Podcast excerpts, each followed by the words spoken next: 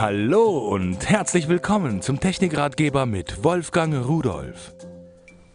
Gucken Sie mal auf den Bildschirm. Ich habe nach Rudolf gesucht und äh, habe gedacht, vielleicht finde ich da ein Bild von mir da drin. Äh, da ist noch ein anderer Rudolf drin. Rudolf, das Rentier mit der roten Nase und eine junge Dame mit Rudolf und so weiter.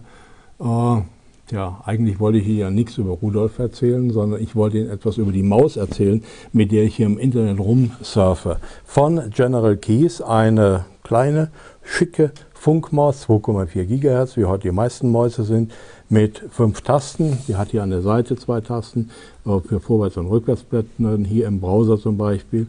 Ähm, dann hier, um die Auflösung umzuschalten, die DPI-Zahl. Dann das Scrollrad natürlich, die gleichzeitig auch eine Taste ist. Und dann haben wir hier rechte und linke Maustaste, die hören Sie.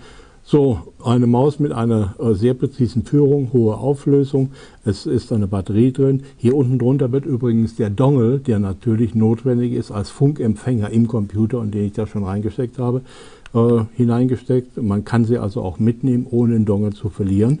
Ja, und das ist im Grunde genommen schon alles. Also, die Maus ist angenehm klein.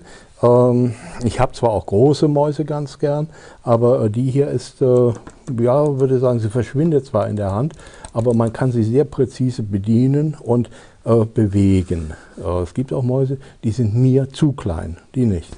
Also General Keys hat hier eine schöne Maus gebracht, die vom Äußeren her doch einen gewissen Schick hat und äh, ich muss sagen, ein Gebrauchsgegenstand, der so schön aussieht, ist doch auch was Nettes, oder?